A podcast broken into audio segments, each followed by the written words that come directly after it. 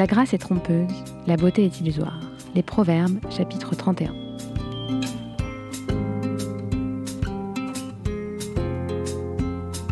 Je suis Anna Klarsfeld, je suis Anna Gourdikian, et vous écoutez Ténois le podcast, un podcast qui répond à des questions actuelles à l'aide d'une sagesse millénaire.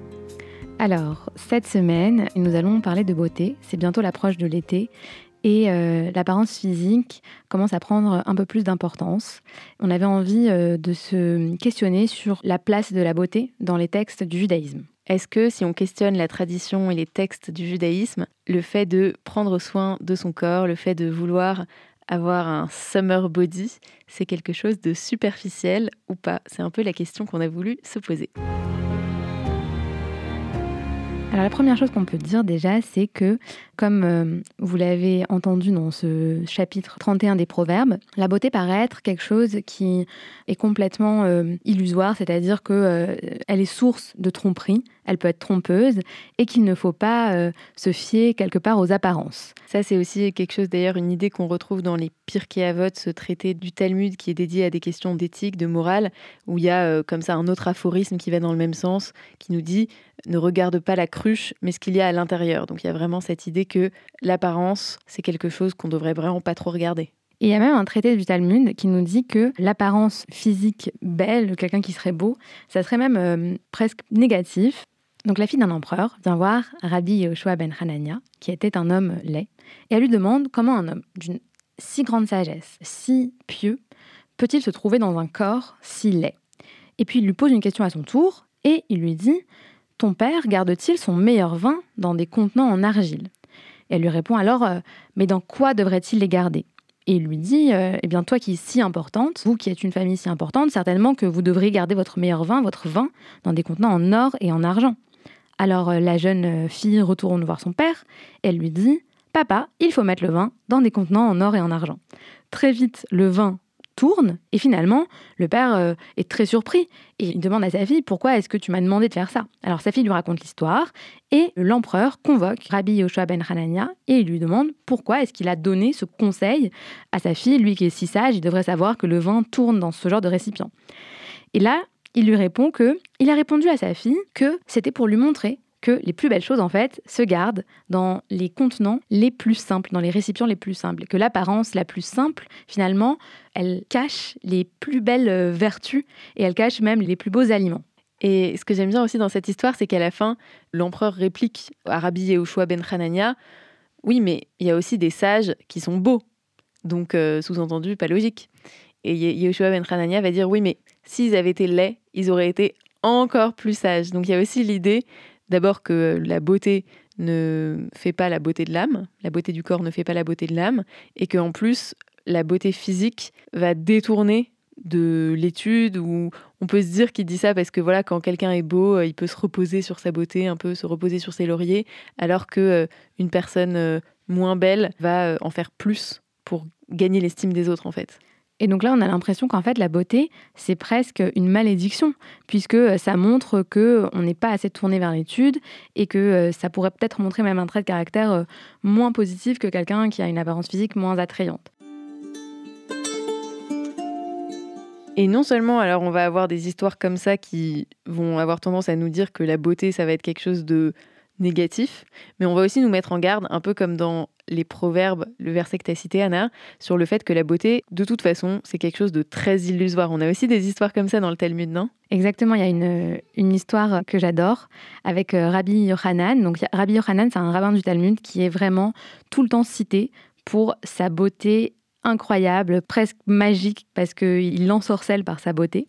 Et notamment, un jour, un de ses amis tombe très malade et il va le voir. Quand il arrive chez son ami, il montre son bras et son bras, il illumine la pièce par sa lumière tellement que cette personne est belle. Ça nous rappelle d'ailleurs un peu euh, Moïse et la face de Moïse qui illumine par sa beauté intérieure. Et par la grâce qu'il a touchée. C'est aussi que sa beauté, c'est le reflet de la grâce divine, quelque part, ou en tout cas de la relation spéciale qu'il a avec Dieu. Exactement. Et euh, son ami euh, se met à pleurer lorsque Rabbi Yohanan entre. Et Rabbi Yohanan, il commence à essayer de lui faire relativiser. Il lui dit Mais tu sais, si tu n'as pas assez étudié, c'est pas grave. Parce qu'en fait, euh, il y a un texte qui dit que si tu as déjà un peu participé, que tu as aidé d'autres personnes à étudier, c'est déjà très bien et il le fait relativiser sur plein de choses qui paraissent assez graves. Et là, son ami lui répond Mais non, en fait, je ne pleure pas pour toutes ces choses. Je pleure du caractère éphémère de la beauté et notamment de ta beauté que je vois se dégrader. Et Rabbi Yohanan le regarde et lui répond Tu as bien raison, c'est une très bonne raison de pleurer. Et ils se mettent à pleurer ensemble. C'est atroce. Mais ça illustre très bien Evel Ayofi, la beauté et souvent on traduit euh, la beauté ne dure pas, mais la beauté est buée en fait. Elle s'évapore plus vite. Euh, c'est la rose de Ronsard. Euh. Et c'est vrai que je trouve que c'est quelque chose qu'on peut très bien comprendre aujourd'hui, que c'est quelque chose contre lequel on n'arrive pas à lutter en fait. La, beauté est tellement éphémère qu'on essaie de trouver des centaines et des milliers de moyens pour rester jeune et beau le plus longtemps possible. Et finalement, malgré toutes les techniques qu'on a mis en place, on n'arrive jamais à conserver la beauté de la jeunesse aussi, quelque part. Et c'est peut-être ça qui en fait euh, quelque chose d'exceptionnel aussi. Mais ce qui me frappe quand même, c'est que, tu vois, tu viens de dire que Rabbi Yochanan était un rabbin, donc c'est une figure du Talmud, et il était réputé pour être très beau. Et le texte du Talmud insiste vraiment là-dessus, met en scène à de nombreuses reprises la beauté de Rabbi Yochanan dans plein d'histoires, comme par exemple quand dans sa rencontre avec un autre rabbin, enfin un homme qui deviendra suite à cette rencontre rabbin, Reish Lakish, et qui est attiré par la beauté de Rabbi Yochanan et qui va euh, se jeter sur lui avec des intentions pas si bonnes au départ, mais finalement Rabbi Yochanan va réussir à en faire un ami. Bref, je vous passe les détails. En tout cas, toujours est-il que la beauté de Rabbi Yochanan est mentionnée à des tas de reprises. Et c'est aussi le cas de personnages bibliques. On nous dit que Joseph était très beau, on nous dit que Moïse aussi était beau, que Sarah était très belle. Donc même si on nous dit que c'est très illusoire, la beauté quand même, ça semble être un élément pertinent pour décrire quelqu'un. En tout cas, les textes ne vont pas passer cette donnée sous silence, ils vont nous le mentionner. Donc c'est quand même que la beauté, elle a une importance. Et dans le Talmud, on compare même les gens à leur beauté respective. On parle de leur grandeur qui se traduit par leur apparence physique. On nous dit que euh, nous, comparés à Sarah, nous ressemblerions à des singes, etc., etc. On nous parle de la beauté physique de nombreux sages. Donc on nous parle à la fois de la beauté physique des hommes et à la fois de la beauté physique des femmes comme étant une qualité. Oui, donc c'est assez intrigant quand même. Et puis on peut même dire que chez certains personnages, la beauté, ça va être quelque chose qui va conférer du pouvoir et dans le bon sens du terme. On peut par exemple penser au personnage d'Esther. Dans le livre d'Esther, donc on nous dit qu'Esther était belle de corps et douce à regarder. Donc c'était une femme qui se caractérisait par sa très grande beauté et c'est cette beauté qui lui a permis de séduire l'empereur perse Assuérus et de sauver finalement grâce à sa position de favorite de l'empereur et même de, reine, c'est grâce à cela qu'elle va finir par réussir à sauver son peuple, le peuple juif. Donc en l'occurrence, la beauté a eu une conséquence extrêmement positive.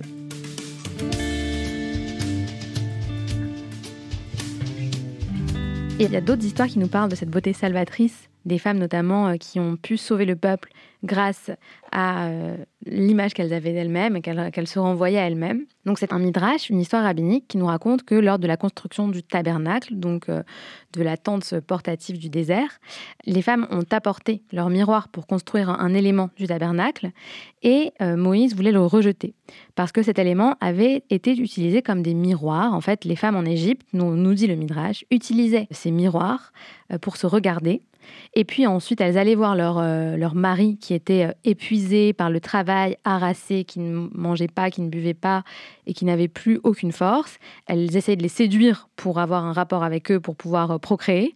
Et lorsqu'elles étaient avec leur mari, elles leur disaient Regarde à quel point je suis plus belle que toi. Donc elles étaient très vaniteuses en fait. Elles étaient très vaniteuses où on peut dire que, en tout cas, c'est la façon dont va le voir Dieu dans sa réponse à Moïse, que c'était une sorte de manière d'être un peu flirty avec leur mari, du genre viens, mets-toi à côté de moi et on se regarde dans le miroir et moi je suis plus belle que toi. donc un peu euh, une façon d'être dans la séduction. Et donc du coup, évidemment, on peut comprendre la réaction de Moïse qui refuse que cet objet-là, qui est un objet de vanité, puisse être utilisé pour construire quelque chose de si sain. Et en même temps, ce que va lui répondre Dieu, du coup, c'est au contraire, ne rejette pas ces contributions, elles me sont plus chères que toutes les autres contributions, parce que c'est grâce à cette, entre guillemets, vanité que les femmes ont pu continuer à séduire leurs époux et à euh, faire en sorte que les couples continuent d'avoir des enfants et donc que le peuple juif, ou les Hébreux à l'époque, se perpétue. Et en plus, je trouve que c'est assez fort cette histoire parce que on peut imaginer que donc dans ce contexte, ce peuple était brimés, ils avaient très peu de droits et donc du coup pas beaucoup de temps finalement euh, pour euh, des considérations matérielles. Et le fait de simplement avoir un miroir dans lequel on peut se regarder et utiliser ce miroir pour pouvoir avoir une, estime de soi, pour pouvoir se trouver beau, avoir confiance en soi, et donc ça, ça passe aussi par son apparence physique, ça a été un objet, au-delà du fait qu'ils aient pu procréer, qui a permis au peuple de garder une forme de force et de, dignité. Et d'ailleurs, ça me fait penser au fait que le Talmud ne pense pas que à la beauté entre guillemets naturelle, comme celle de Rabbi Yochanan, dont il est fait mention à moult reprises, mais aussi de la beauté qu'on atteint à travers des stratagèmes, à travers des sortes de recettes de beauté. On nous parle notamment dans une Agada, dans une histoire du Talmud, d'un rabbin, Rabbi Ishmael, qui, entre guillemets, relookait les femmes qui venaient le voir parce qu'elles étaient rejetées. On nous raconte en particulier une histoire qui est celle d'un homme dont la coutume aurait voulu qu'il épouse sa nièce, et lui avait fait le vœu de ne jamais l'épouser, car, comprend-on, elle était trop laide. Et donc euh, la nièce va voir Rabbi Ishmael, et Rabbi Ishmael la relook, en quelque sorte. Alors, le Talmud nous précise que ce relooking consistait en le fait de remplacer une fausse dent par une dent en or, et armée de cette beauté nouvelle, de ce nouveau visage, elle retourne voir son oncle, avec Rabbi Ishmael et Rabbi Ishmael demande à l'oncle Est-ce bien cette femme que tu as déclaré ne pas vouloir épouser? Et l'oncle dit Ah non, non, non, euh, celle-ci vraiment, je la veux bien. Et donc Rabbi Ishmael, comme ça, a utilisé des subterfuges esthétiques, a mis cette femme en beauté à des fins d'harmonie, de couple, enfin pour faire en sorte qu'un couple se forme et que euh, cette femme euh, puisse avoir un époux. Donc il y a une forme de valorisation du fait de se faire beau l'idée que la beauté, elle n'est pas forcément quelque chose d'inné, mais on peut, et finalement, c'est pas mauvais de prendre soin de son apparence pour attirer quelqu'un. Et d'ailleurs, cette idée, Anna, elle est au cœur d'un texte, donc le Cantique des Cantiques, le Shirachirim, le texte par excellence de la séduction dans le judaïsme, dans lequel un homme et une femme euh, se séduisent avec un jeu de va-et-vient et où on peut lire notamment certaines euh, caractéristiques physiques euh, de l'homme et de la femme. On dit notamment Mon chéri, et se distingue entre mille, sa tête de cara irradie, ses boucles ondulants, noires comme un corbeau et d'autres euh, compliments qui, qui, sont faits à cet homme par la femme qui essaye de le séduire et que lui essaye de séduire également. Donc on voit bien aussi que dans la séduction, que déjà la séduction existe, elle est complètement assumée, et en plus, dans la séduction, l'apparence physique a une importance centrale. Et dans les deux sens, à la fois des femmes envers les hommes et des hommes envers les femmes. Donc c'est très équilibré, comme vous pouvez le constater. Et enfin, une idée qu'on peut retrouver aussi dans les textes juifs, c'est que la beauté, l'apparence physique, elle peut aussi être un outil de euh, self-care, donc ça peut nous permettre de prendre soin de nous et vice-versa, c'est-à-dire qu'en prenant soin de soi, on peut avoir une meilleure apparence physique. Le Shulchan Aruch, qui est donc un code de loi dans lequel on recense toutes les lois que l'on doit suivre et toutes les règles relatives au Shabbat, à la cache-route, etc., nous invite à faire attention à notre santé, et aussi à notre poids. Il dit qu'on doit faire de l'exercice toute l'année. Il dit qu'on doit faire pas trop d'exercice pendant l'été car il fait chaud. On doit bien se reposer. On doit faire plus d'exercice pendant l'hiver. Que selon sa corpulence, on doit faire plus d'exercice ou moins. Enfin, on doit faire attention à soi. On doit prêter une attention particulière à sa santé et à son apparence parce que c'est important de se sentir bien dans sa peau. Et c'est important aussi pourquoi? Parce que notre corps est considéré finalement comme une création divine une enveloppe qui nous a été donnée à la naissance et qu'on rendra quelque part à notre mort, et que euh, prendre soin de son corps, c'est aussi un acte de respect envers Dieu. Et donc finalement, prendre soin de soi, c'est bon pour soi, c'est bon pour euh, son estime de soi, et c'est aussi un acte de piété finalement. Ça nous rappelle euh, la fameuse phrase du Lévitique qui nous dit qu'on doit aimer son prochain comme soi-même. Et donc si cette phrase nous invite à apporter beaucoup d'amour à l'autre, alors elle nous invite aussi par la réciproque à se porter beaucoup d'amour à nous-mêmes, parce que si on s'apporte peu d'amour et peu d'estime de soi, alors on n'est pas vraiment capable d'aimer l'autre complètement.